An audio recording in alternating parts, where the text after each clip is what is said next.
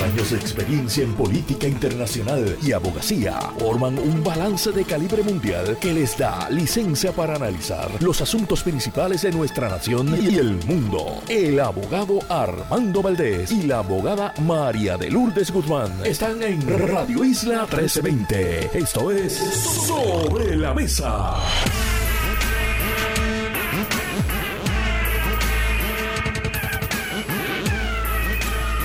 Buenos días Puerto Rico, soy Armando Valdés, usted escucha Sobre la Mesa por Radio Isla 1320. Hoy en Sobre la Mesa estará con nosotros Federico de Jesús, nuestro corresponsal en Washington, además Carlos Severino, ex rector del recinto de Río Piedras, catedrático de la Universidad de Puerto Rico y experto en materia internacional. Hablamos con él sobre todas las crisis que se están suscitando a través de todo el mundo. Gerardo Tosca estará con nosotros también, presidente de la Asociación de Pediatras, y hablamos con él sobre un tema que ustedes saben que es importantísimo para mí. Creo que es importantísimo para el país, sobre el cual hay muchas personas comunicando falsedades, medias verdades e información que al final del día va a acabar costándonos vidas. Información sobre las vacunas.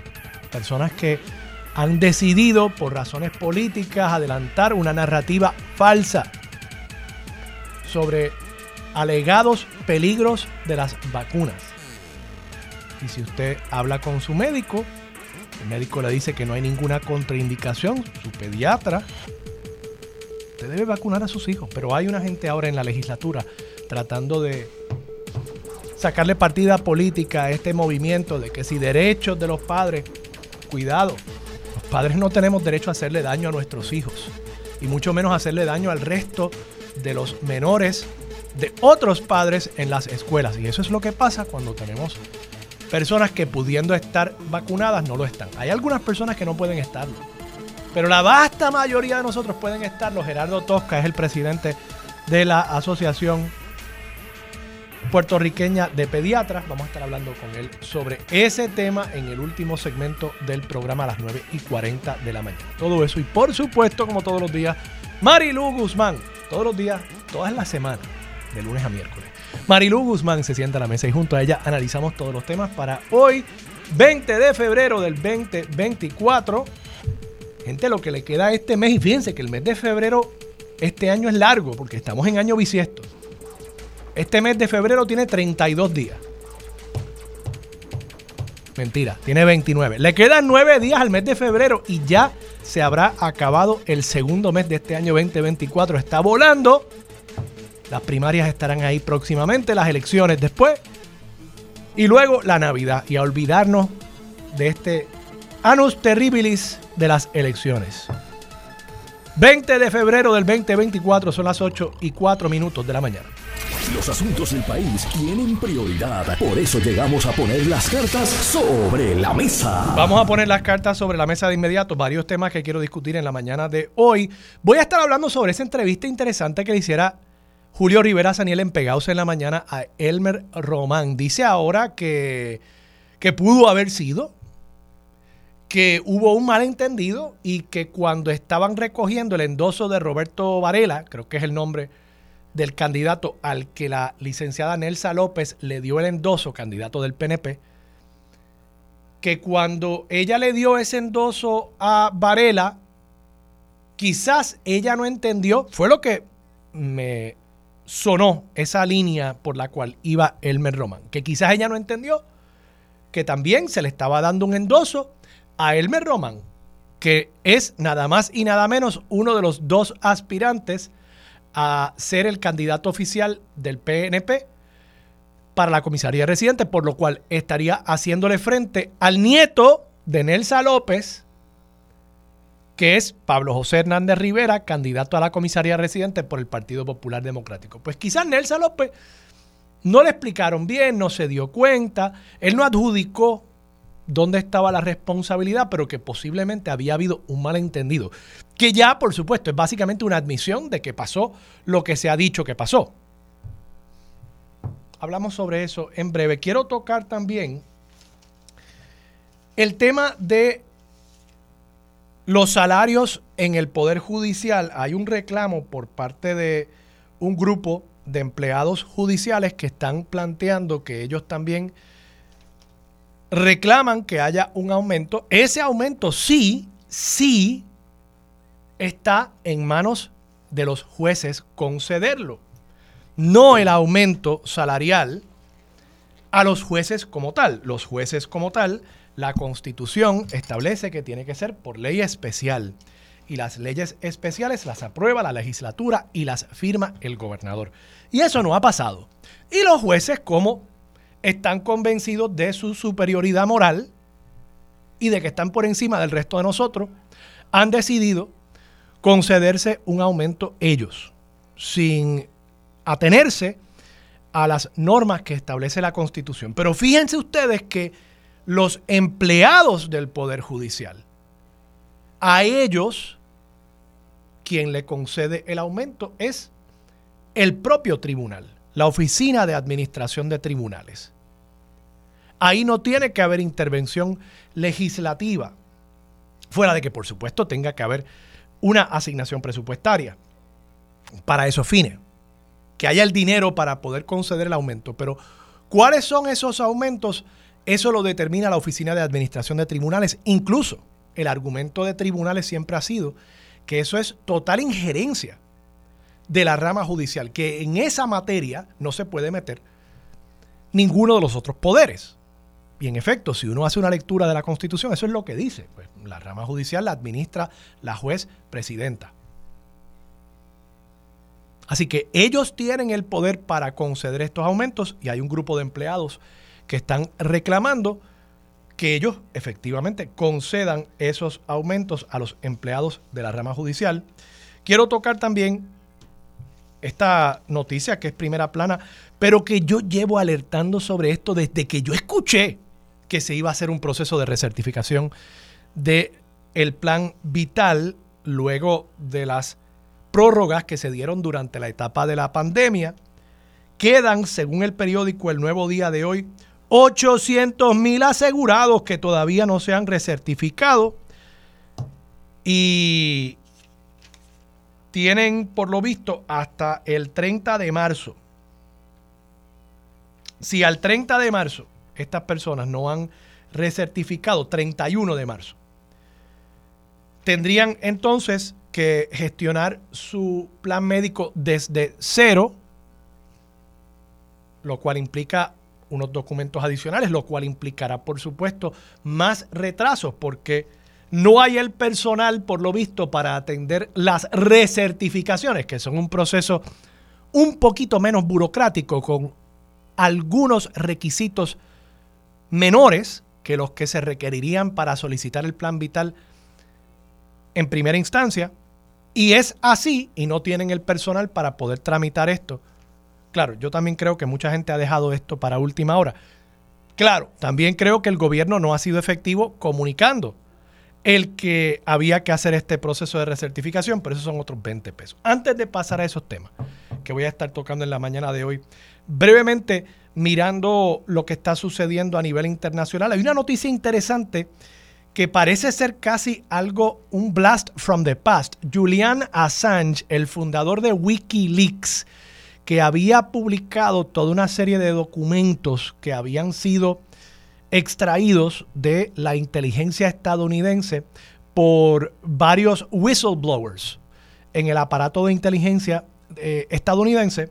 Julian Assange está hoy ante un tribunal en Londres donde se está evaluando si ya él ha utilizado todas las oportunidades que tenía para apelar la orden de extradición de Estados Unidos que pretende llevarse a Assange de Londres hasta Estados Unidos para ser juzgado por cargos de espionaje, esencialmente, y de promover que personas cometieran espionaje.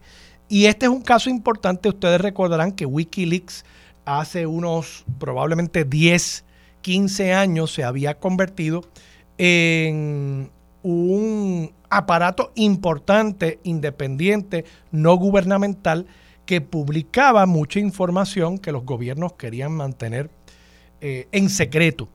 Y eso se convirtió en un problema para muchos gobiernos, gobiernos algunos que justificadamente tenían que mantener sus secretos, otros que estaban manteniendo en el secreto, en la penumbra, cosas que eran abiertamente ilegales o que al menos eran escandalosas, particularmente en sociedades democráticas. Y por tanto, a Julian Assange, que publica esta información, a Julian Assange se le expide una orden de arresto. Él estuvo moviéndose a través de varios países. En un momento estuvo en, Rusia eh, y posteriormente llega a Londres, donde estuvo recluido, pidió asilo, si no me equivoco, en la Embajada de Ecuador. Recuerdo que incluso habían instancias donde desde una ventana en el segundo piso de la embajada, él saludaba hacia la calle a personas que allí se congregaban. En algún momento él salió de la embajada, si mi memoria no me falla, y ahí fue arrestado por las autoridades londinenses y bueno, ahora cinco años más tarde ha estado en la prisión en Londres en espera de eh, que se diluciden todas estas controversias sobre la extradición. Obviamente Inglaterra y Estados Unidos tienen un tratado de extradición, pero hay unas condiciones legales, hay un debido proceso de ley. Veremos qué sucede hoy en ese tribunal y si finalmente es extraditado a Estados Unidos para enfrentar la justicia americana Julian Assange. Por otro lado, en Medio Oriente todavía estamos ante la expectativa del ataque frontal a la ciudad de Rafa, donde de nuevo se han refugiado, como les he explicado en ocasiones anteriores, más de un millón de palestinos, luego de que el Estado de Israel, al inicio de la invasión, le pidiera, le exhortara, le ordenara, dirían otros, a los palestinos que vivían en la mitad norte de la franja que se refugiaran en el sur, toda vez que iban a haber actividades militares en el norte. Ahora ya el norte está virtualmente destruido. Van a comenzar el ataque de esta última ciudad cercana a la frontera con Egipto. Rafa es el nombre de la ciudad y de nuevo allí hay eh, bastante más de un millón de personas que están intentando sobrevivir este ataque y hay muchos intentos a nivel internacional, incluido Estados Unidos, que ha cambiado su posición un poco en las Naciones Unidas, que están clamando por un cese al fuego a cambio de la devolución de las personas secuestradas por Hamas. Veremos si el gobierno israelí responde y si se puede evitar eh, otra situación que francamente acabaría siendo con tantos civiles apiñados en una zona urbana tan pequeña, acabaría siendo, sin lugar a duda, una masacre de personas inocentes. Esperemos, esperemos que se pueda evitar eso.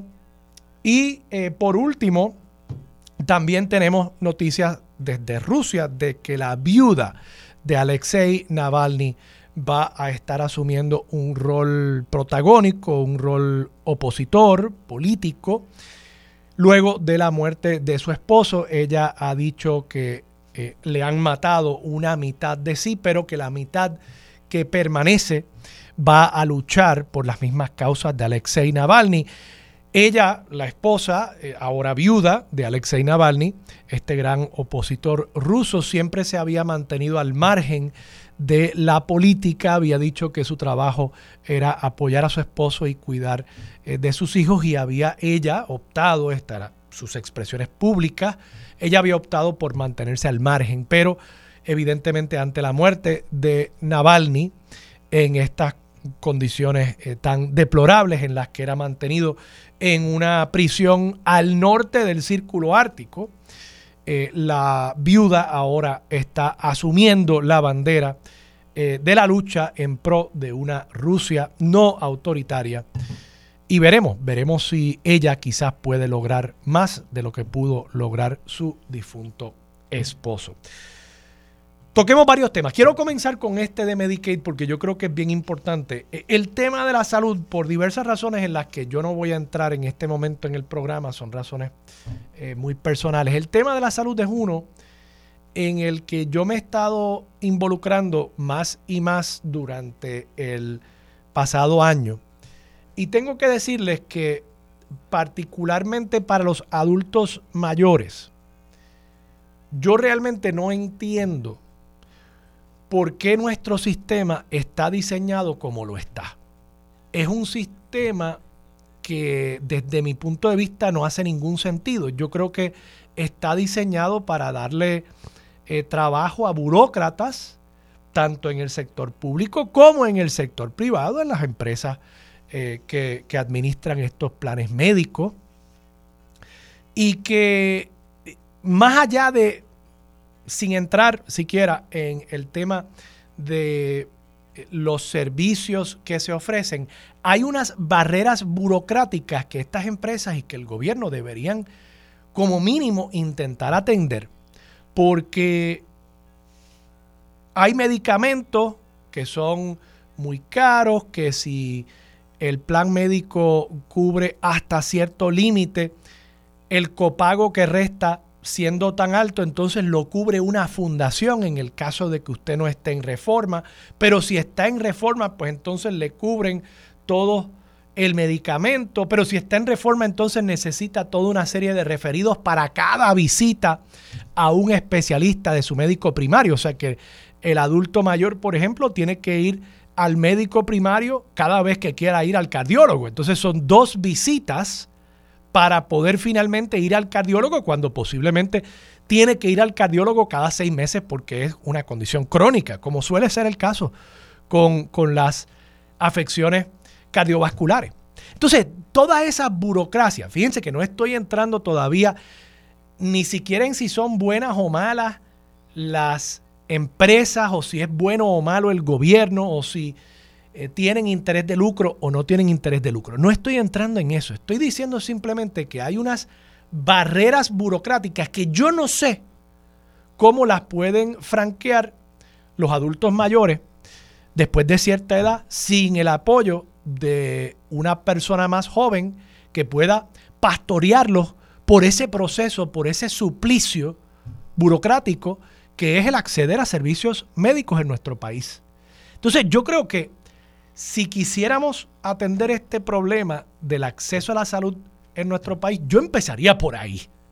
De nuevo, no estoy hablando de quitarle el negocio a las aseguradoras ni de eh, convertir esto en un plan de salud universal, porque eso podría traer otros problemas. Burócratas habrán también en un plan de salud universal. Y de paso, esa es una de las quejas en los países donde hay sistemas de salud universal el tiempo que tarda conseguir una cita, la burocracia. De nuevo, no estoy aquí pasando juicio, simplemente es una realidad. Busque las noticias y usted va a encontrar que esa es la queja principal con esos sistemas. Pero aquí yo creo que tenemos otra burocracia que de nuevo se convierte en, en un obstáculo a acceder a un servicio de salud que al final del día se va a conseguir, pero hay tantos y tantos pasos y tantas murallas que uno tiene que derrumbar para llegar hasta el servicio, que yo supongo habrán algunos adultos mayores particularmente que no logran acceder al servicio y se mueren. O algunos que simple y sencillamente se cansan y dicen, bueno, que sea lo que Dios quiera. Y yo supongo que eso le podrá ser conveniente a algunos planes que no quieren pagar por los servicios. Y es posible que por eso es que hay tanto obstáculo a obtener y conseguir un medicamento, a conseguir una cita, a que se le pague un servicio. Eso podría ser. Pero yo empezaría por derrumbar esos obstáculos burocráticos y sin duda que uno de ellos es este proceso engorroso de Medicaid, que se le está citando a las personas para que vayan a una oficina a recertificarse a llevar unos documentos. Y de nuevo, yo conozco un poquito de este proceso.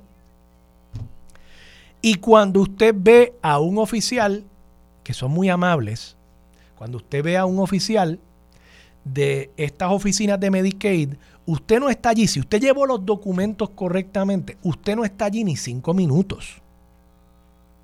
Así que si se pudiese orientar mejor a las personas sobre cuáles son los documentos que tiene que llevar, si se pudiese hacer una campaña más efectiva de comunicar que tenía que haber este proceso de recertificación, pues quizás no estaríamos ahora con 800 mil personas sin certificarse.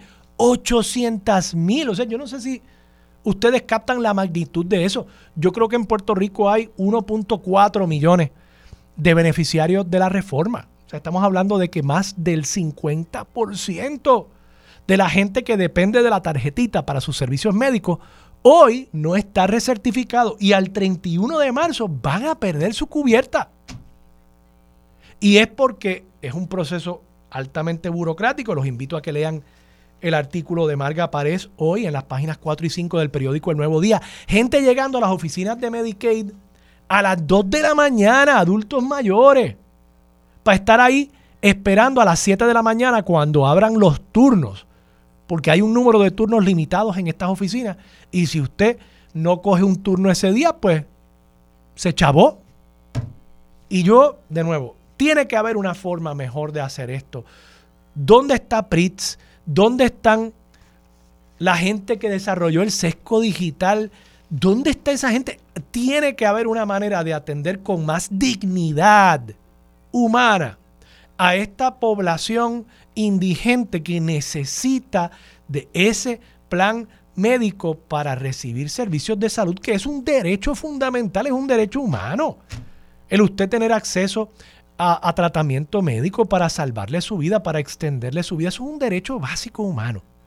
Y yo creo que aquí el gobierno ha fallado malamente con un sistema totalmente burocrático, anticuado, a papel, en persona, y aquí estamos viendo el resultado. Yo lo anticipé de paso desde el principio. Y yo dije que esto iba a tener costo político. Y bueno, ahora, el 31 de marzo, a dos meses de las primarias, va a tener su costo político cuando 800 mil personas pierdan su plan médico. Vamos a la pausa. Regresamos con más de Sobre la Mesa por Radio Isla 1320. Quédate en sintonía. Conéctate a radioisla.tv para acceder y participar en nuestra encuesta diaria. Sobre la mesa por Radio Isla. Los asuntos de toda una nación están sobre la mesa. Seguimos con el análisis y discusión en Radio Isla 1320. Esto es Sobre la Mesa. Regresamos, soy Armando Valdés, usted escucha sobre la mesa por Radio Isla 1320. Marilú Guzmán se sienta a la mesa en estos precisos momentos. Que Marilú venía del estacionamiento, le estoy dando un breakcito para que respire. ¿Cómo estás, Marilú? Buenos días. Bien, Armando, gracias. Buen día a ti y a todas las personas que nos escuchan. Marilú, el tema de Medicaid. Esto es una guerra avisada. 800 mil personas sin certificarse, filas interminables en las oficinas de Medicaid, viejitos llegando a las 2 de la mañana para coger el primer turno. Esto es un desastre. Gente teniendo que ir allí para llevar los documentos en papel.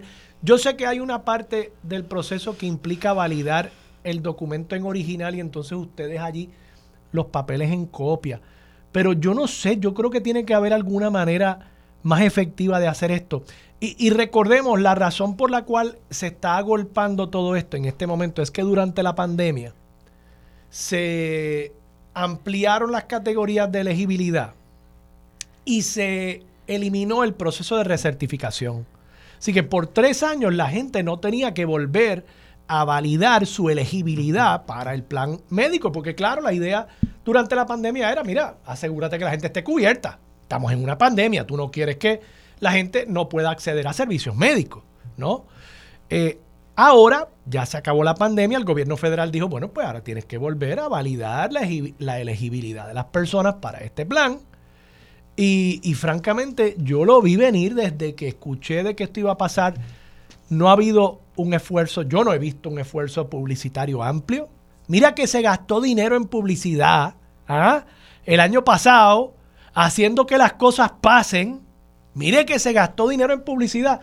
Y pues yo no vi publicidad sobre algo tan importante como, como esto, que, que, aquí se habría justificado enteramente el gasto y no, no habría estado mal que el secretario de salud apareciera en anuncios diciendo la importancia de recertificar. No, pero era más importante eh, vender el cuento de que el gobierno está haciendo que las cosas pasen y mire, no estaban haciendo que esto pasara y ahora 800 mil personas el 31 de marzo están expuestos. Y, y yo, yo genuinamente no entiendo, Marilu, cómo el gobierno va a poder procesar.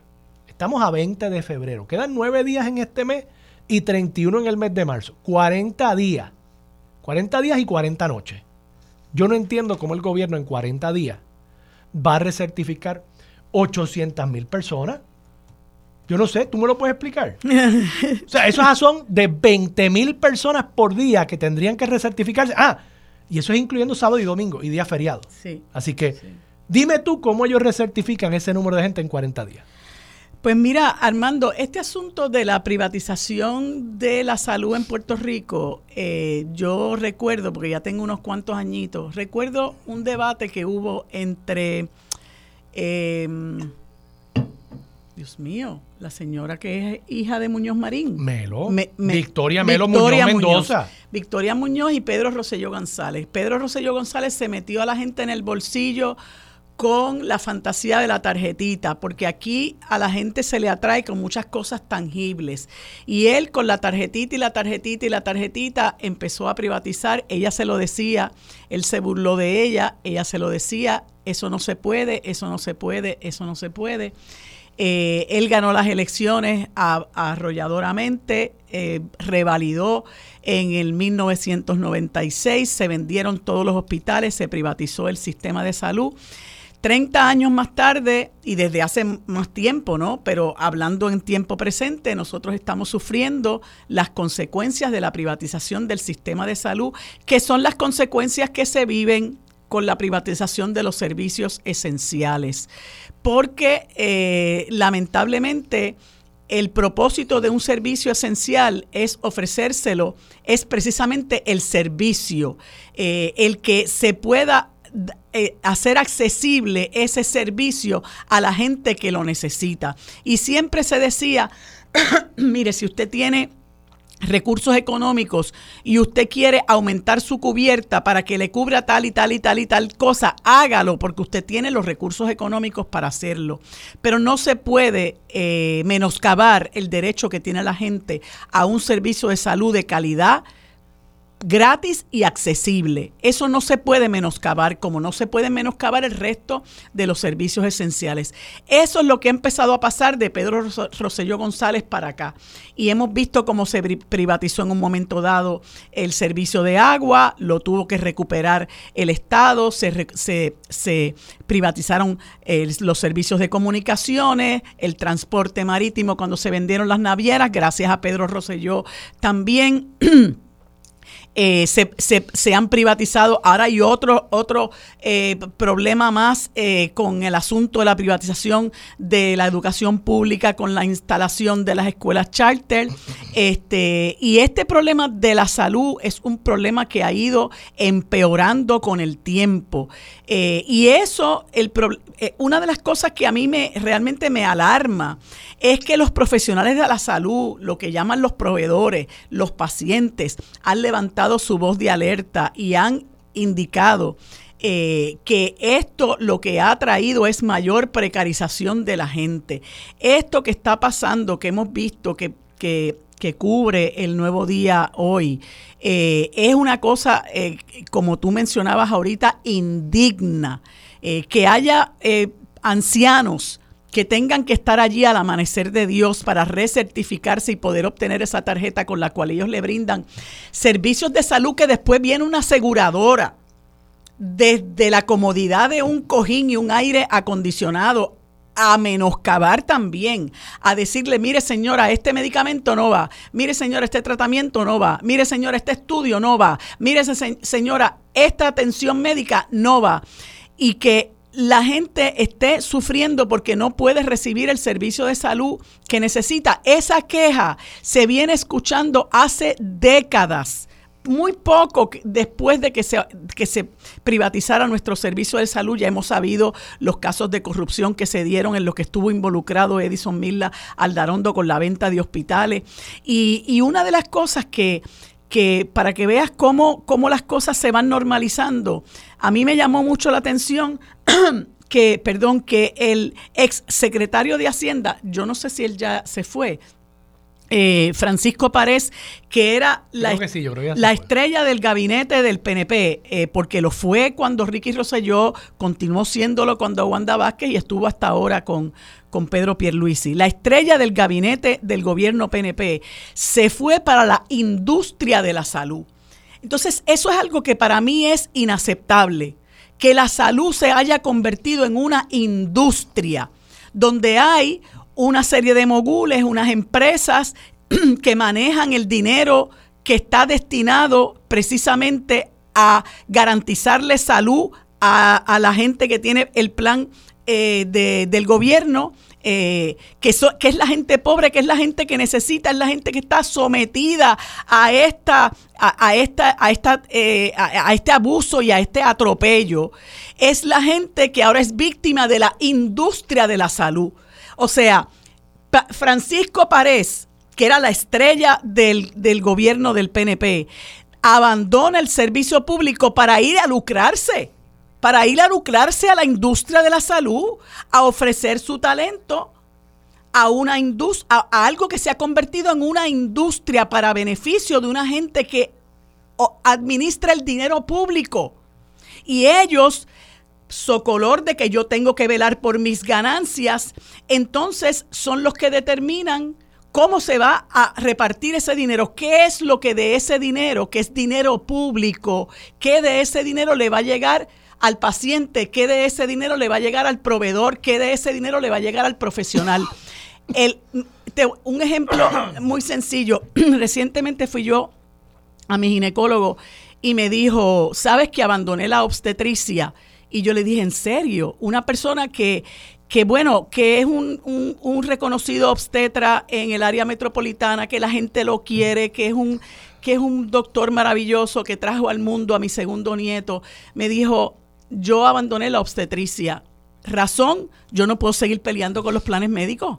Me dijo, mira, yo estuve conversando con mi esposa y mi esposa me dijo, pero es que tú no, tú no puedes seguir en esta.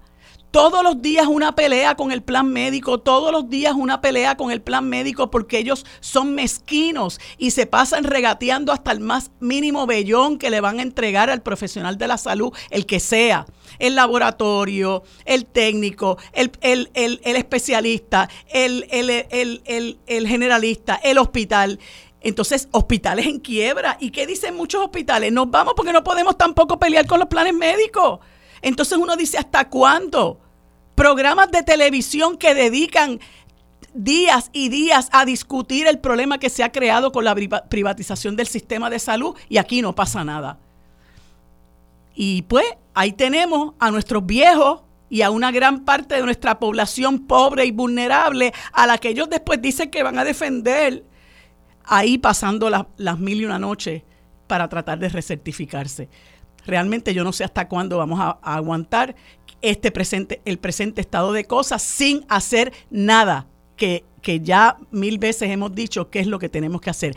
Esa clase política que sostiene este sistema no les responde a los intereses de esos pobres viejos, de toda esa gente que necesita un, sistema de salud accesible, que necesita que se le trate dignamente. Esa clase política hay que sacarla. Marilu, vamos a la pausa. Regresamos con más de Sobre la Mesa por Radio Isla 1320.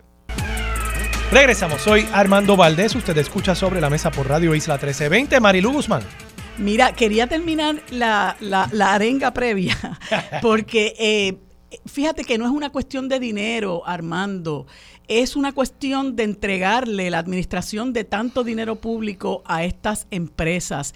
Yo recuerdo hace como un año, una de estas empresas de, aseguradoras de planes médicos eh, publicó eh, muy eh, orondamente que ellos habían hecho 56 millones en un año de ganancia. Y yo digo, pero ¿cómo es posible? Dios mío. Y entonces lo que hacen es regatearle el dinero al, al, al, al al médico que te está diciendo, mira, pagan mal, pagan tarde, pagan poco. Los dentistas tienen una, una queja de hace décadas, por lo menos dos décadas, de que no le aumentan las tarifas. Ahora tienen otros intermediarios para bregar con el expendio de, de medicamentos que creo que son los PBM. No soy experta en ese tema, pero tengo una amiga que me está escuchando que sí, que sí lo es y me dice, esto es un abuso lo que tienen con todos estos intermediarios. Entonces, que, que este dinero no sé, no sé qué por ciento de esta millonada de dinero vaya a parar a las manos de unos burócratas que tienen la flema de decirle a un médico, eh, a un médico, este medicamento no va, este tratamiento tampoco, este estudio tampoco, que se, que decidan, no, no le voy a dar, como dice mucha gente, mira, yo llevo no sé cuántos meses peleando para que me den un número de proveedor, para que me permitan trabajar y recibir clientes de planes médicos. Entonces los tienen en el limbo, pues muchos profesionales se van. Estuve hablando hace el otro día con un médico generalista y me dice, mira, yo voy a salas de emergencia y también tengo que hacer trabajo de pediatra porque nos hemos quedado sin pediatra y nos hemos quedado también sin un montón de profesionales especialistas de la salud que se nos van. Entonces uno dice, bueno, pero ¿y qué se va a hacer con esto? Y, y tú ves la indolencia de los políticos, ¿verdad? En este caso, Pedro Pierluisi particularmente, el Departamento de Salud, eh, ACES, oye, que tienen que bregar con esta situación para evitar que este abuso continúe. Y el reclamo de los directamente afectados, que son los pacientes y los profesionales de la salud, los proveedores, no se escucha no se escucha, eso es lo peor de todo, entonces seguimos sometiendo a nuestra, a nuestra población más vulnerable, a la que tiene derecho, derecho a, un sistema de salud eh, digno, lo seguimos sometiendo a este abuso y a este atropello. Y no, no es posible, de verdad que esto es eh, inaceptable.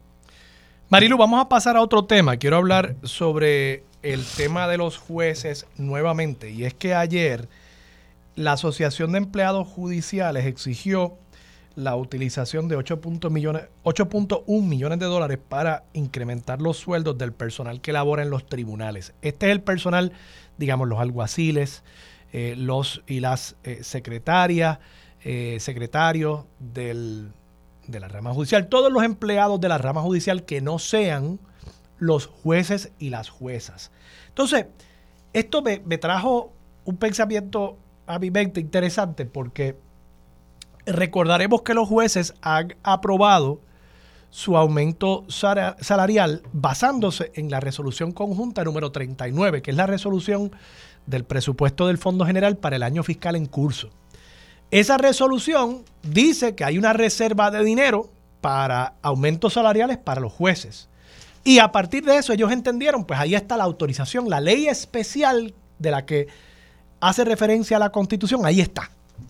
Claro, lo que dice la resolución es que hay una reserva de dinero bajo custodia de la Oficina de Gerencia y Presupuesto para, en caso de que se den unas condiciones, se liberen esos fondos y que la rama judicial los pueda utilizar para aumentos. Sí, pero la ley, o debo decir, esta resolución no establece las escalas, que es el problema que yo tengo con este proceder del Poder Judicial que en teoría ellos podrían coger este pote de dinero y repartírselo en aumentos salariales a los jueces del Tribunal Supremo solamente, a los ocho jueces que hay ahí, y los jueces superiores, municipales y del apelativo, bien gracias, ¿verdad? Porque ellos no saben cómo repartir este dinero. La legislatura no ha aprobado nuevos salarios para los funcionarios de la judicatura, que es lo que dice la Constitución. Bueno, pero como ellos han dicho, esto es una autorización para yo aumentarme el sueldo, y como ahora tenemos este reclamo de la Asociación de Empleados Judiciales para que a ellos se les aumente el sueldo, yo me di a la tarea de ir a buscar qué exactamente es lo que dice la resolución conjunta número 39. Y dice, reserva de incentivos por cumplimiento de metas para financiar aumentos salariales para jueces y empleados del Tribunal General de Justicia. ¿Cuándo se van a dar por aludidos los jueces de que si ellos entienden que aquí hubo un mandato para aumentarse ellos sus sueldos, que aquí también había un mandato para aumentarle el sueldo a los empleados del tribunal? ¿Cuándo se van a dar ellos por aludidos?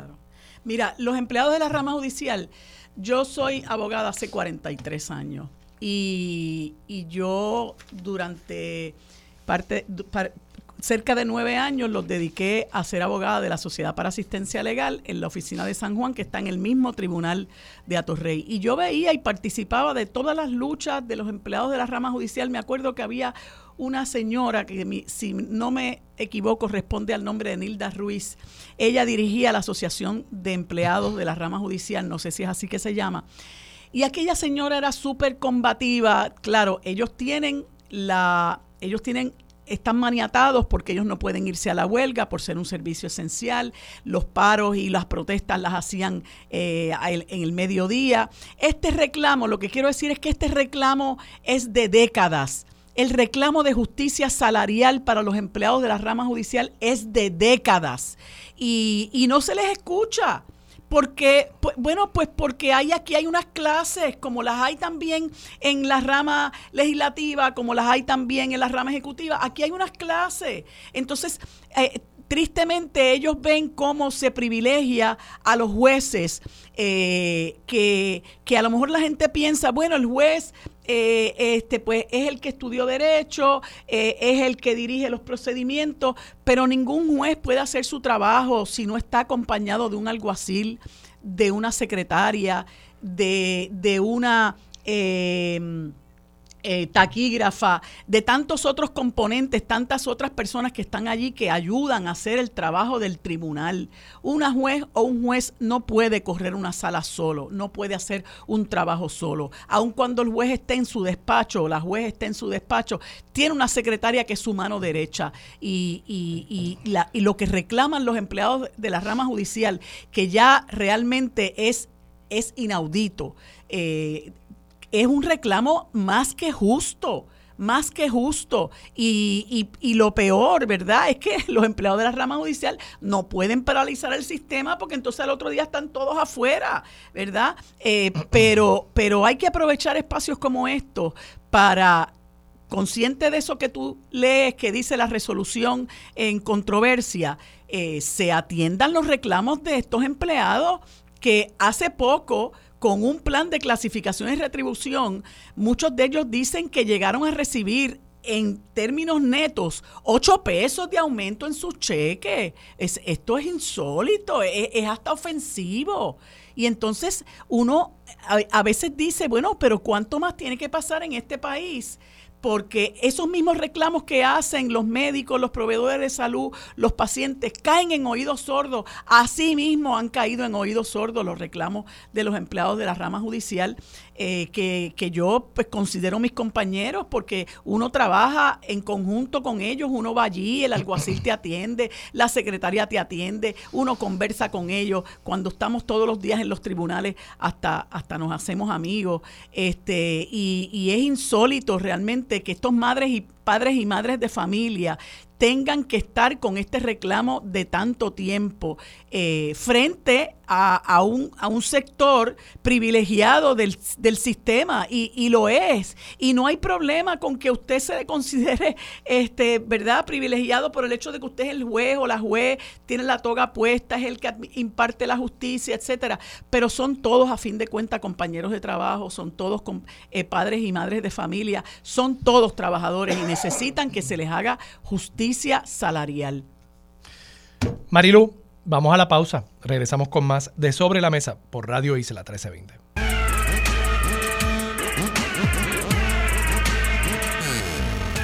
Bueno amigos, como les dije hace unos instantes, hoy como todos los martes tenemos el panel compuesto por el licenciado José Nadal Power y desde la capital federal a Federico de Jesús. El licenciado Nadal no puede estar esta mañana con nosotros. Así que le damos la bienvenida a Federico de Jesús, como les dije ahorita desde la capital federal. Buenos días, Federico, ¿cómo te encuentras? Hola Marilu, pues aquí con frío y café en mano, así que para adelante. Ay, no te envidio nada, Federico. Este, bueno, ¿y cómo está el clima por allá? La vez pasada o, en otros en otro espacio creo que te escuché diciendo que estaba a veintipico.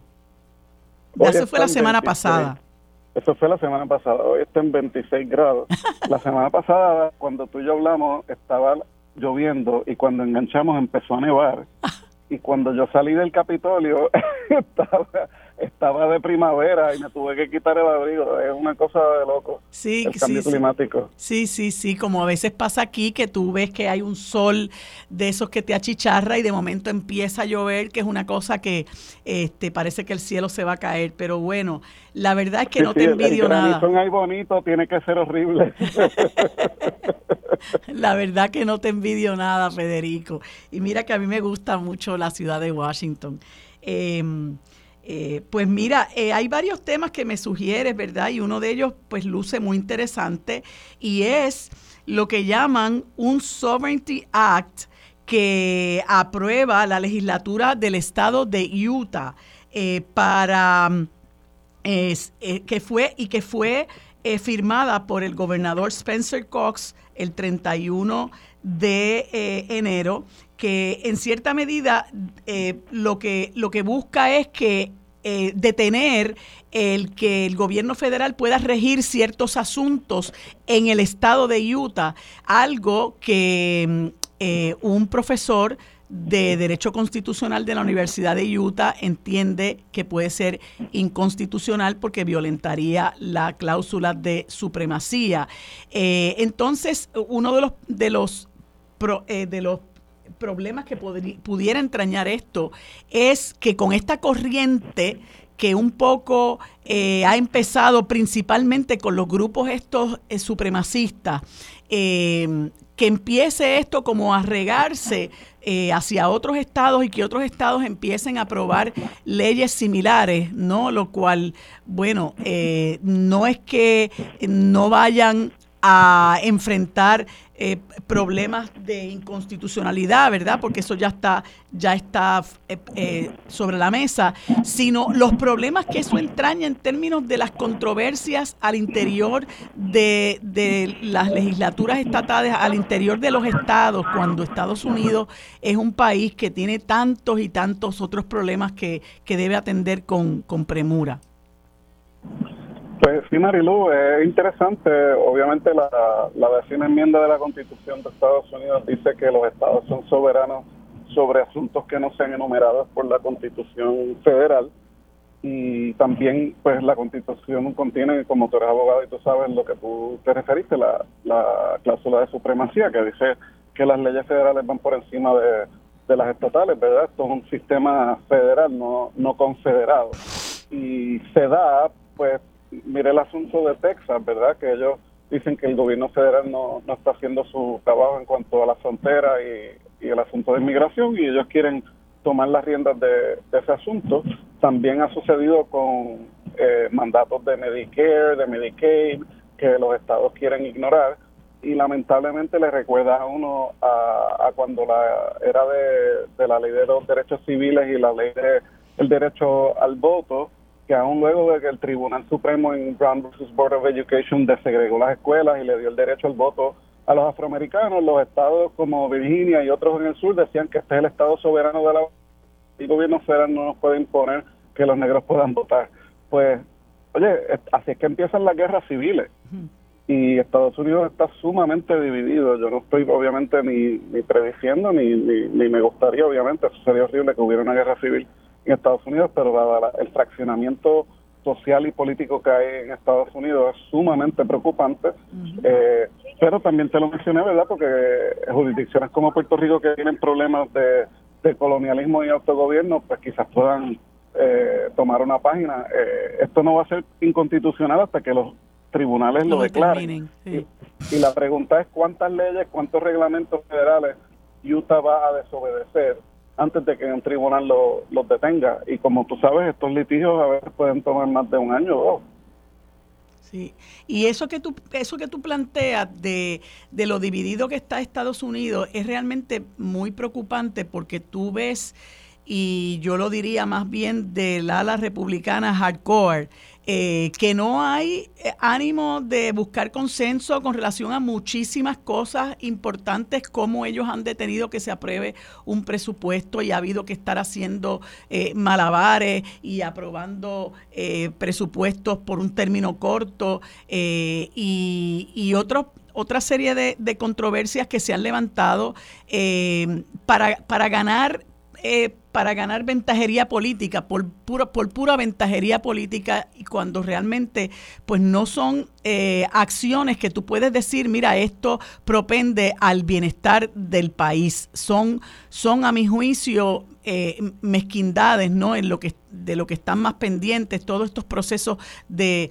de, impeachment, no estoy entrando en juicio valorativo del proceso, pero, pero todo este proceso de residenciamiento de Mayorga, el de Biden, etcétera, eh, me parece que que eh, pues ahonda más ese, ese, ese divisionismo que existe eh, en, ese, en esa clase política que obviamente se extiende hacia los seguidores de, del Partido Republicano y el Partido, y el Partido Demócrata y no contribuye a que, que se busquen soluciones a los problemas reales que tiene ese país. Aun cuando los demócratas claudican sus principios y le dan en bandeja de plata casi todo lo que los republicanos estaban exigiendo eh, sobre inmigración como condición de aprobar la ayuda a Israel y a Ucrania, dijeron que no.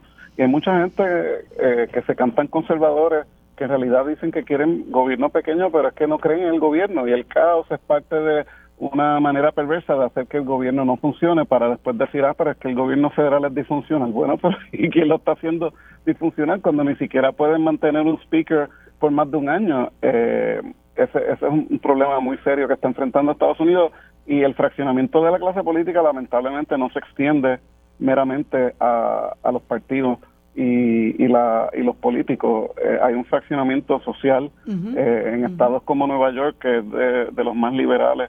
Ahora hay un problema con, con, los inmigrantes. Imagínate, el estado donde está la estatua de, la, libertad. Donde se recibieron eh, tantos por Ellis Island.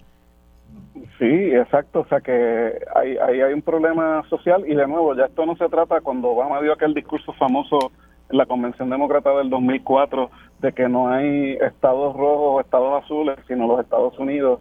Pues mira, ya no hay tal cosa como estados rojos y azules porque dentro de Nueva York hay mucho conservadurismo y en estados conservadores hay ciudades sumamente demócratas.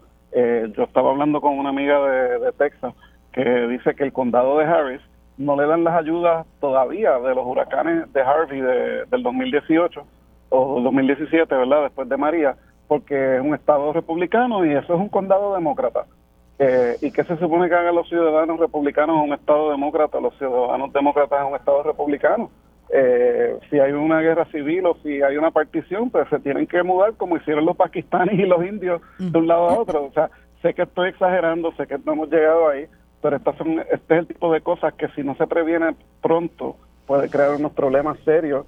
Eh, olvídate del federalismo estadounidense en la sociedad. Sí, y una de las, de las cosas que estamos viendo como consecuencia de esa polarización y de ese divisionismo eh, y de ese ánimo de crear controversias por pura ventajería política, eh, lo estamos viendo con ese asunto que tú comentas de la inmigración, eh, este discurso anti-inmigrante eh, que ha contagiado también a un sector de los demócratas. Fíjate que ha creado una gran división incluso entre los propios inmigrantes, entre los propios latinos que ya están establecidos en los Estados Unidos. Lo hablábamos el otro día en términos de cuántos eh, latinos eh, se, se, encuesta que favorecen a Trump. Eh, y, y, es, y, es, y es un, un discurso que propende a que la gente sea egoísta, a que la gente en vez de solidarizarse con quien está atravesando por una situación por la que posiblemente yo misma atravesé hace muchísimos años, pero ya a mí no me importa porque yo llevo 25 años establecido, establecido en los Estados Unidos, ya me he integrado, como quien dice, ¿verdad? Y esta gente lo que viene es a crear problemas y a, y a quitarme eh, eh, las oportunidades que yo tengo. Eh, se ha llegado al punto con esa, ese discurso de prejuicio y de discrimen, ha llegado al punto de que personas que, que, pudieran solidarizarse con esos sectores, pues ahora se hayan convertido también en sus enemigos. Pero Marilu, la gran ironía es que sí, Estados Unidos tiene una larga historia de asimilación de, inmigrantes y de mucho racismo y de xenofobia, pero esta, esta xenofobia y este sentimiento de inmigrantes recientes está completamente divorciada de los hechos, porque la economía de Estados Unidos está bollante los republicanos se quejan eh, que está entrando tanto inmigrante que, imagínate, sí, pero el desempleo está en 3.7%, eh, se han creado 13 millones de empleos, eh, los inmigrantes indocumentados, de hecho, pagan el seguro social, pero no reciben los beneficios. Así que si uno va a ser egoísta, pues Estados Unidos, a diferencia de, de Japón y otros países que están envejeciendo, pues se sigue rejuveneciendo por la inmigración. Y el Washington Post sacó un dato bien interesante, desde que la frontera está a lo loco, como dicen los republicanos, con tantos inmigrantes llegando, eh, la economía de Estados Unidos eh, añadió 7 trillones de, dólares en, gastos eh, ¿verdad? De, consumerismo. Eso son ganancias para las compañías y para la gente que tiene inversiones en la bolsa y su retiro. O sea que ah, la inmigración es algo positivo. Si fuera tan negativo y le están quitando los trabajos a la gente, ¿cómo te explicas que el desempleo está en 3.7%? Pero es el, es el argumento trivial, ¿no? Es el argumento discriminatorio que recurre a ese tipo de demagogia. Esa gente no es como nosotros, esa gente habla otro idioma, tiene la tez oscura, ese es el problema que ellos ven. Sí, así es. Y fíjate que incluso muchas personas cuando este discurso empezó a tomar auge y se vio materializado en, en la Florida particularmente, había eh, muchos eh, pequeños empresarios y dueños de tierras agrícolas que se quejaban de que los inmigrantes se estaban yendo del Estado precisamente para evitar esa represión y esa persecución que venía en contra de ellos y que ellos se estaban quedando sin mano de obra. O sea que, que pues es gente que va a hacer el trabajo que no necesariamente los propios estadounidenses están dispuestos a hacer por las razones que sea. Y las leyes de Florida son muy peligrosas porque en Estados Unidos hay un principio cardinal de que en los hospitales no se puede eh, pedir eh, el estatus migratorio de los pacientes. Y eso tiene un propósito, eso no solamente para salvar a los inmigrantes de represalia, eso es que si tú no atiendes a un paciente en sala de emergencia, entonces pues existe el peligro de que esa persona esté contagiosa y que pueda lastimar a la población en general. Así que sí, la mano de obra y las chinas y toda la, y el azúcar que se crece allí en Florida sufren, pero eso es, eso es resultado de leyes estatales, que se supone de nuevo que la inmigración es un tema federal y cada vez que los estados han tratado de tomar eso eh, en sus manos, los tribunales les dicen que no, que eso es un tema federal, es como la diplomacia. Imagínate si de repente Florida decide establecer relaciones diplomáticas con Corea del Norte. Pues obviamente es un asunto federal y los estados no tienen ninguna injerencia en eso. Así que, bueno, yo creo que esto puede desatar eh, un, una, un, un, disloque, ¿verdad?, en, en, la cuestión del federalismo, eh, porque estoy segura que con esa actitud que mantienen muchos republicanos del corazón del rollo, esto se va a replicar en otros estados y bueno, habrá que ver qué, qué ocurre, pero no hay duda de que esto contribuye a la desestabilización de un país que ya que ya está sufriendo unos enormes problemas sociales, que ahora mismo eh, enfrenta una situación con el candidato a la presidencia de los Estados Unidos, donde hay un partido del bipartidismo que, controla ese país, hay un partido que se ve en cierta medida... Eh, eh, indefenso o casi hasta desamparado ante las alegaciones de que, de que Biden eh, es una persona que por diferentes razones que hemos discutido aquí, pues no va a poder atraer eh, la cantidad de votos que se hace, que es, que es necesaria para mantenerse en la presidencia, dándole paso a un individuo que precisamente lo que promueve es ese divisionismo, ese, esa, esa discriminación, esa polarización entre, entre los estadounidenses y los que no lo son. Eh, es un panorama realmente eh, muy, muy aterrador el que enfrenta el pueblo estadounidense y por ende nosotros. Eh, todo esto es sumamente preocupante. Tú ahorita mencionaste el, el posible impeachment de, de, Biden y una de las noticias que te compartí anoche, bueno, vuela a la cabeza, el informante que usó el FBI para que los republicanos usaran de excusa diciendo que con los negocios del hijo de Biden, Hunter, había eh, verdad posibles actos de corrupción de Biden. Resulta que esa persona mintió y lo arrestaron por estar mintiéndole a las autoridades. Eh, así que toda esta desinformación y falsedades ha, creado verdad esta impresión de que el presidente hay que sacarlo porque como el mío lo sacaron, pues yo tengo que sacar el mío. ¿Sabes? Es una chiquillería eh, política, sí, horrible.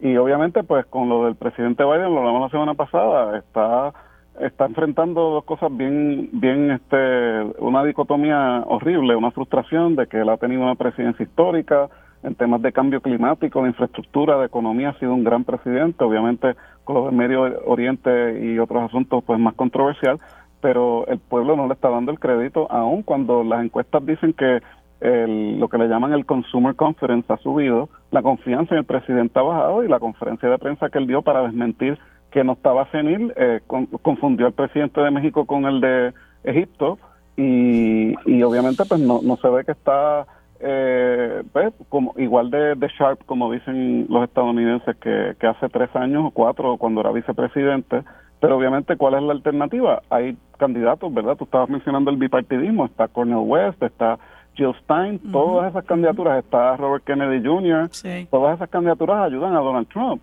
Eh, que puede ser un dictador y dijo que quería ser un dictador por un día. O sea que es eh, entre el fascismo y el senilismo. Eh, eso es horrible. Sí, es, es eh, ¿cómo se dice? Guatemala y Guatapeor. Eh, eh, es, la misma la misma opción que teníamos nosotros en Puerto Rico. La gente decía, bueno, voy a votar por los populares porque no quiero que gane, que gane el PNP. y ahora, bueno, pues se abren otras opciones, pero con, con mucha más eh, posibilidad de triunfo. Eso no ocurre en los Estados Unidos porque tú puedes tener eh, un, imagínate, llegaste a tener un individuo como Bernie Sanders, que siempre ha sido independiente, pero decidió correr por los demócratas y al final lo torpedió el propio Partido Demócrata. Eh, y ahí entonces comenzó el, el ascenso de, de, Biden, que muchas personas pensaban que no iba a, a ganar la candidatura. bueno, con los resultados que tú que tú ya expones en este cuatrienio, pero que indudablemente ahora está en una posición sumamente frágil eh, y entraña esa, esa misma situación esa falta de apoyo, que esa fragilidad, eh, que resulta de esa fragilidad, pues, pues le da unas enormes posibilidades a, Donald Trump, que es un individuo peligrosísimo, eh, como ya lo hemos vivido en cuatro años, como lo hemos escuchado, ¿verdad? Porque es una persona que él no, eh, él todo lo que piensa lo dice, ¿verdad? Eh, y, y que y que pues indudablemente representa una amenaza a la estabilidad de ese país. Nosotros sufrimos eh, la presidencia de Donald Trump por la forma en que nos trató particularmente luego del, huracán María eh, y, pues eh, lamentablemente está ahí con, con, una, con una gran, gran probabilidad de ser el presidente de los Estados Unidos en estas elecciones.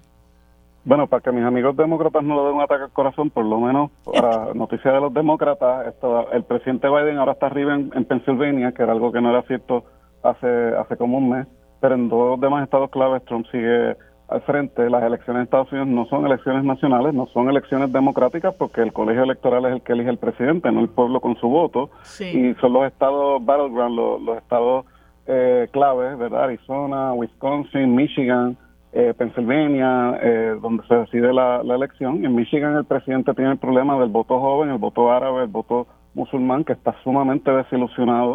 de hecho, el otro día vi algo que me sorprendió mucho, la Unión de Trabajadores de, los Carros, el UAW, que apoyó a Biden, lo endosó.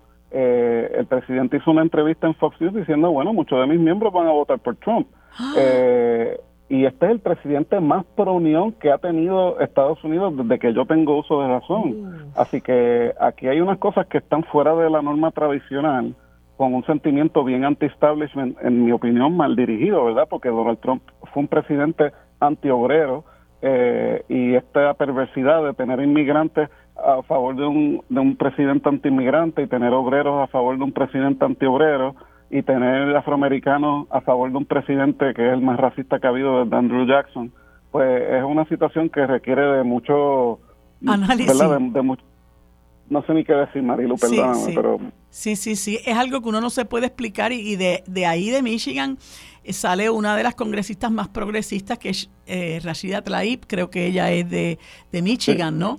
Y ha sido una voz eh, muy fuerte eh, a favor del cese al fuego en, en Gaza, que pues entonces bajo esas premisas que tú comentas, imagínate una persona que, que, es una gran congresista, pues también pudiera caer ese escaño en manos de los republicanos. O sea que, que eh, es algo... Lo, que, lo que ella está diciendo es que en la primaria demócrata, que los, que los demócratas voten on committed, o sea, que los delegados no se andericen a favor de Biden con la esperanza de que en la convención pues surja otro candidato eh, y eso pues tú sabes, lo propuso Ezra Klein, un columnista del New York Times que es bastante liberal, diciendo que Biden debería de ceder la nominación, salirse como un héroe, quedarse la presidencia y ceder la nominación a otra persona y que en la convención se decida. Yo creo que Biden se quiere quedar. este, Todo tiende a indicar que sí. Ese es el problema que tiene el Partido Demócrata. Sí, y, tú, y, y estuve leyendo o escuchando a alguien que comentaba el otro día que eh, Kamala Harris hizo unas expresiones de que ella estaba disponible y como que inmediatamente le salieron al paso porque, bueno, Kamala Harris ha, sido muy, muy opaca en, en todo este tiempo como, como vicepresidenta de los Estados Unidos. No sé este, cómo tú lo ves, pero, pero me parece que ella no tiene la más mínima oportunidad. Los números de ella de aprobación son peores que los de Biden. Imagínate. Y entonces, ¿qué, ¿qué, otra persona? Bueno, está esta señora Marianne Williamson, que también ha quedado bastante rezagada. Ella yo la he escuchado en varias veces, en varias ocasiones, en distintos medios. Y de verdad que es una persona eh, por quien yo personalmente votaría, pero eh, ese bipartidismo eh, en Estados Unidos eh, y estas figuras que, que, tienen un largo historial político. Biden pues ha, ha sido senador, ha sido vicepresidente, eh, es muy difícil, ¿verdad?, que otra persona que sale así como de la nada, pues pueda representar, eh, eh, pueda, pueda darle contienda a una persona como Biden. Lo lamentable, lo lamentable es que a estas alturas tú no veas, por lo menos en el Partido Demócrata, nadie que pudiera hacerle frente a, a, a Trump, porque tú tienes, por ejemplo, al gobernador de California, Gavin Newsom, que es una persona muy, muy de gran destaque en el, en el Partido Demócrata, pero yo no creo que él vaya a dar un paso al frente y abandonar eh, su estado para sacrificarse en esta contienda. Bueno, está Dean Phillips, el congresista que de hecho este fin de semana tuvo que despedir personas de su campaña. Es una candidatura quijotesca. Nadie se va a enfrentar al presidente incumbente de su partido porque, lo hemos hablado mil veces, en la historia eso nunca ha funcionado a, a, Ronald Reagan no le funcionó contra Ford, a, Kennedy no le funcionó contra Carter, en otros momentos en la historia nadie ni se atrevía, el poder de la Casa Blanca es enorme. La única esperanza es que Biden voluntariamente o lo convenzan, lo haga, que los líderes del Congreso y su familia misma le haga una intervención y le diga, oye, retírate con dignidad, eh, celebra tus logros, libérate de la elección, gobierna para la historia y deja que otra persona se encargue eh, Lyndon Johnson se quitó en 1968, en marzo. Yo entendería que, ¿verdad? Si, si él no se quita para marzo, a menos que tenga un percance de salud que Dios no lo quiera, porque la estabilidad del mundo está de por medio. O sea, Donald Trump no solamente es un peligro para Estados Unidos, es para, el, mundo. Dijo el otro día que Rusia debería de invadir a los países que no paguen sus cuotas de la OTAN. O sea, él está invadiendo, eh, invita, invitando a la invasión, como decía Norma Burgos, ¿te acuerdas? Sí, sí, sí. Sí, como si esto fuera un jueguito de G.I. Joe's, pero eso es lo que pasa cuando hay una persona desequilibrada, ¿verdad? Que Porque hay locos funcionales y, y, Trump pues puede ser uno de ellos. Ya tú sabes que en la primera ocasión en que él corrió, eh, en la, Asociación de Psiquiatras, eh, hasta desde afuera lo diagnosticó, ¿no? Y una de las cosas que dijeron era que un, era un narcisista maligno, algo que es eh, un diagnóstico bastante peligroso. Pero Federico, se me acaba el tiempo, se me quedaron unos temas, pero este ha sido muy interesante. Vamos a ver lo que, lo que ha estado pasando. Eh, cuídate del frío y conversamos el próximo martes. Que tengas buen día. Para discutir los temas sobre la mesa que impactan a todos los sectores del país, se une a la mesa el destacado geógrafo y especialista en asuntos internacionales, el doctor Carlos Severino. Bueno amigos, en este segmento que dedicamos a política internacional nos acompaña como todos los martes el amigo doctor y profesor de Ciencias Políticas y Geografía, Carlos Severino Valdés, a quien le doy los buenos días y las gracias por acompañarme un martes más. Buenos días, Carlos, ¿cómo estás? Muy buenos días, Marilú. Buenos días a toda la radio audiencia. Como siempre, encantado de estar aquí un martes de la mañana. Sí, pues, pues siempre hay muchos temas interesantes de los que eh, podemos hablar. Eh, tristemente el tiempo casi nunca nos da, pero el primero de ellos, que es algo que me sorprendió, es que el presidente Luis Ignacio La Silva del Brasil fue declarado non grato en Israel. Eh, luego de lo cual él llama consulta a su embajador y esto pudiera presagiar un rompimiento diplomático. Yo me quedo sorprendida, eh, Carlos, de cómo no ha habido con esta situación de Israel y este genocidio eh, que sigue dándose contra en la franja de Gaza, ¿cómo no ha habido más rompimientos diplomáticos? De verdad que eso a mí me sorprende. Yo sé que tú en un momento dado me comentaste que Brasil vendía petróleo a, Israel, puede haber ahí una situación eh, eh, económica, pero, pero francamente yo me sorprendo cómo, cómo este, esto no se ha dado con, con más frecuencia con otros países. Sí, eh, pues llama la atención eh, muy fuertemente el que el presidente eh, Luis Ignacio Lula da Silva pues haya hecho unos pronunciamientos muy fuertes, más fuertes de lo que ya había hecho anteriormente, porque él había sido crítico de lo que ha estado pasando en Gaza desde que comenzó.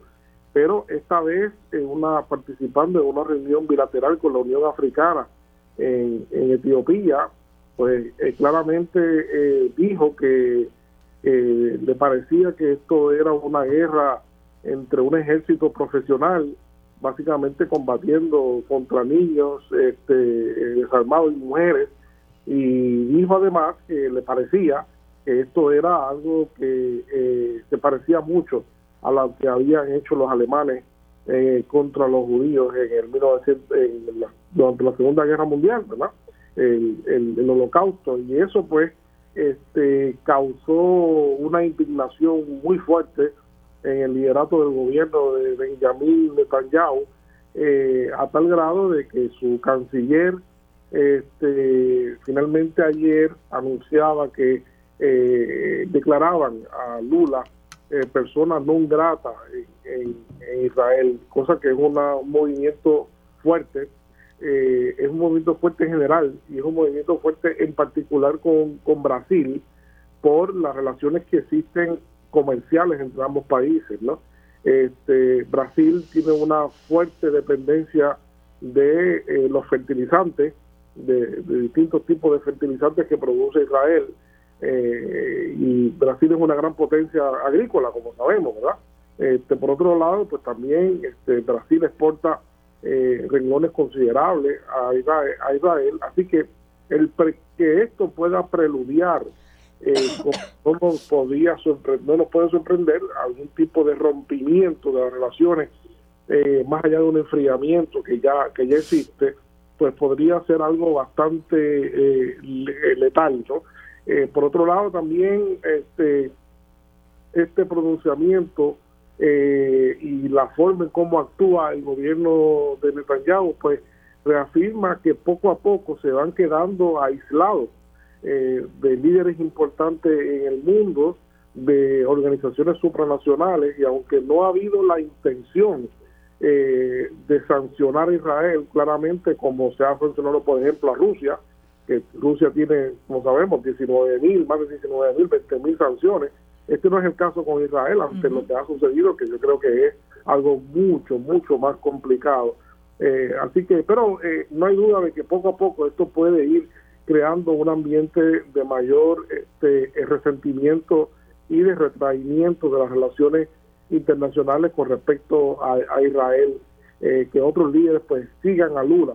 en un momento, Marilú, de hecho en un momento particular como este, en el cual eh, lo que se espera es una avanzada fuerte sobre el último reducto en el sur de Gaza que puede ocasionar la muerte de muchas personas. ¿verdad? En este momento se espera que, que ocurra, aunque está ocurriendo, está ocurriendo con moderación, esto quizás pueda ayudar a que el gobierno de Israel se replantee muchas cosas eh, de alguna manera práctica, ¿no? En, términos prácticos, el significado de, de lo que hizo de, lo, de procesamiento de, de, de Lula, ¿no?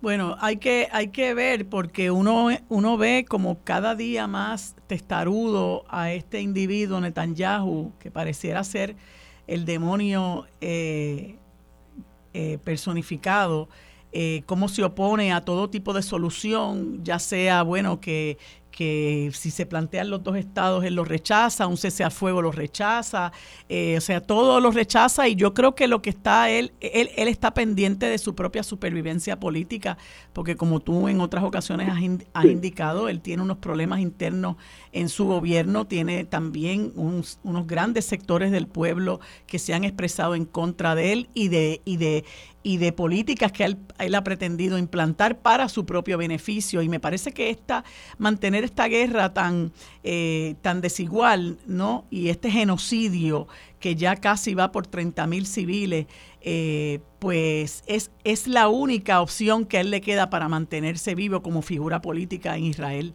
De hecho, ayer mismo el principal líder de la oposición, volvió a criticarlo fuertemente este, con respecto a lo de Lula y eh, preconizando eh, un aislamiento creciente, como ya explicamos anteriormente, de Israel y sobre todo pues pidiendo la más pronta salida, eh, llamando a elecciones, uniéndose al clamor popular de muchos sectores en Israel que están pidiendo elecciones este, y una rápida terminación del, del conflicto, una, una tregua eh, para que el, país pueda este, nuevamente retornar a, la, a cierta normalidad. Pero eh, eh, definitivamente parece ser que los días de Netanyahu, como señalan muchos muchos de los líderes dentro de Israel, están contados, mm. principalmente una vez termine el, o se haya una un cese al fuego prolongado. Bueno, esperemos que eso se dé pronto. Y, y, un, y un tema que no puedo dejar de discutir contigo es la muerte en prisión del opositor de Vladimir Vladimir Putin, Alexei Navalny, eh, y, se, y se, se cuecen muchas hipótesis con relación a eso. Prácticamente todo el mundo en Occidente habla de que fue eh, asesinado eh, y que, bueno, es segura la elección de Vladimir Putin en las elecciones que van a celebrarse dentro de pocas semanas. ¿Cómo lo ves tú? Sí, mira, pues por supuesto, hay, una, hay un conflicto aquí entre Occidente y Rusia eso no es secreto de nadie y parte de la conflictividad se traslada al aparato eh, propagandístico, el aparato mediático eh, eh, y la muerte de, lamentable, lamentable que no sabemos por qué, por qué fue ni lo que sucedió ah, con claridad, pues este, ha servido también de, extensión de la batalla política en contra del presidente de, Rusia, este, de, Occidente, eh, dista mucho, dista mucho de la insignificancia que tuvo la muerte del periodista chileno estadounidense eh, Gonzalo Lira el mes pasado, que murió en una cárcel de Ucrania. Mm. Este, y que también fue torturado, se dice que hay cosas, pero sin embargo eso no se eso no se escucha ni se discute.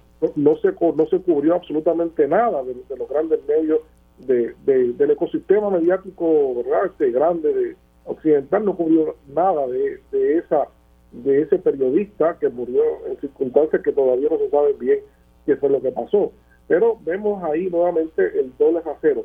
Eh, las hipótesis están allí, por supuesto, utilizando como marco de referencia lo que es el, eh, eh, la, la, narrativa impuesta desde, Occidente, no es difícil concluir que posiblemente quien, quien asesinó a Navalny pues, fue el Estado ruso, no, no es difícil. Sin embargo, uno se hace la pregunta eh, un poquito más, más a fondo.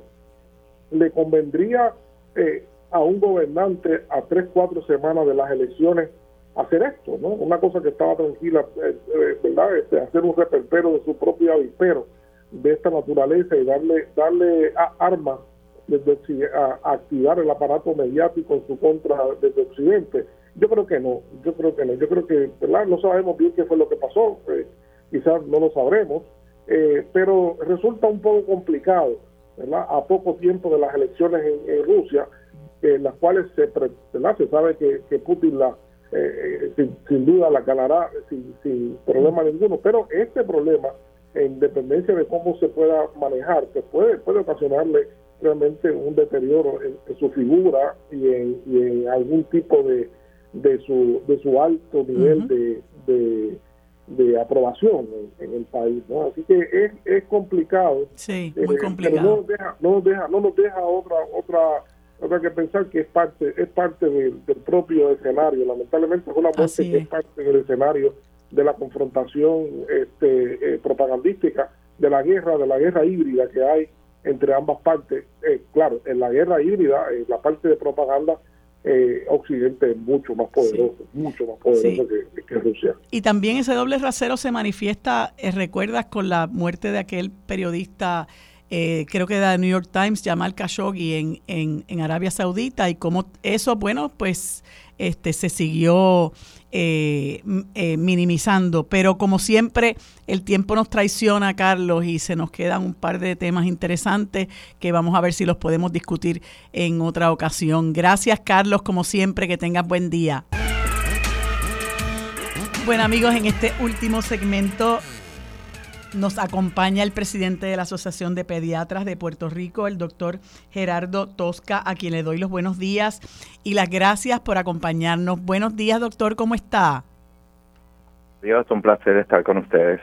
Pues doctor, quise conversar con usted porque a mí, tanto como a muchos eh, médicos en Puerto Rico, nos alarmó eh, la presentación de este proyecto 1948 de la Cámara de Representantes que propone eliminar la vacunación como requisito para matricular estudiantes en las escuelas y otorgar esa discreción a sus padres o tutores. Eh, estuve observando una conferencia de prensa que celebraron varios profesionales de la salud, en la que estuvo usted y otros eh, compañeros médicos y doctoras, eh, y quisiera que usted nos indique como profesional de la salud qué peligro entraña que un peligro, que un perdón, que un proyecto como este se apruebe.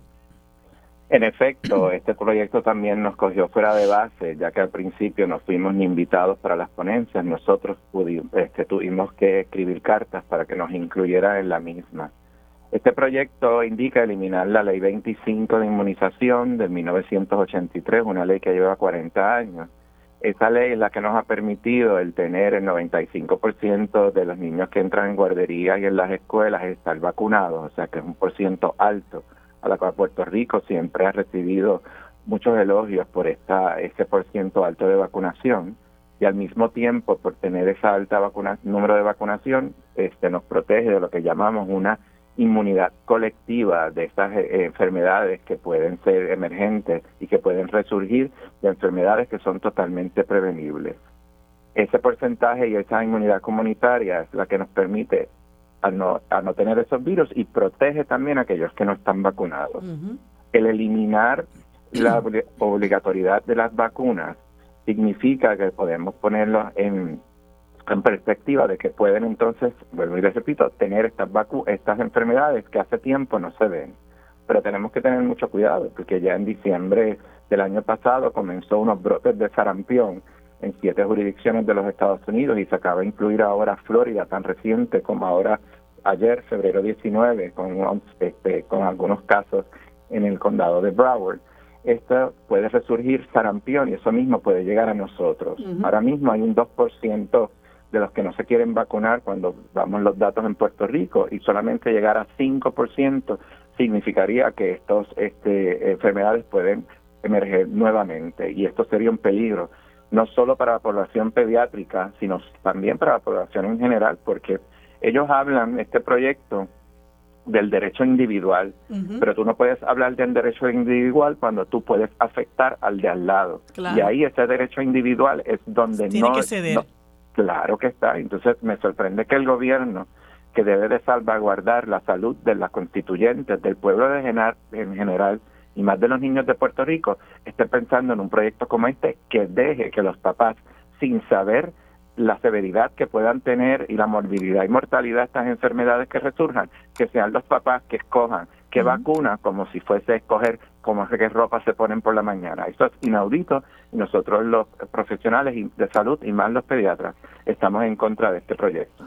Y lo que es verdaderamente, verdaderamente sorprendente, doctor, es que aquí se redacten proyectos de ley y se propongan proyectos de ley donde sin tener la el, el dato, sin tener los datos, sin tener la cooperación de quienes verdaderamente saben sobre el tema. Y a mí me sorprendió eh, ver los legisladores que promueven esto, eh, ninguno de los cuales es profesional de la salud, salvo Lidia Méndez, que está de retirada, que creo que ella es enfermera, ninguno es profesional de la salud, no hay realmente ningún dato científico que respalde una iniciativa como esta, como no sea quererse congraciar con un sector cada vez más vocal de que aquí eh, a mí me tienen que dejar hacer lo que a mí me plazca, ¿no? Y yo creo que eso hay que, hay que detenerlo porque como usted muy bien señala, ese tipo de narrativa y ese tipo de visión lo que puede traer es peligro para la comunidad en la que todos nos desenvolvemos.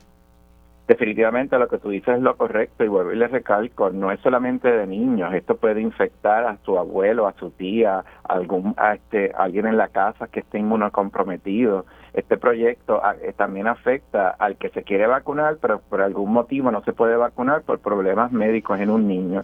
Y pensar que puedan infectarse que estas personas sin vacunar puedan entonces tener este la problemática de traer y, emerger otra vez estos estos enfermedades tales como el te aviso ahora como la de sarampión la cual te hablé pero también hubo polio hace dos años atrás en Nueva York así que es importante que es que la gente sepa cuán es desprotegidos pueden quedar sus hijos y que pueden tener entonces estas enfermedades que vuelvan y le puedan causar discapacidades y a veces hasta la muerte. Sí, eh, yo creo que es muy importante eh, señalar que, a mí me parece que esta forma de legislar es bastante irresponsable porque eh, uno tiene que tener una un propósito, ¿verdad? social cuando, cuando procura promover un proyecto, un proyecto de ley. Y esto me recuerda, ¿verdad?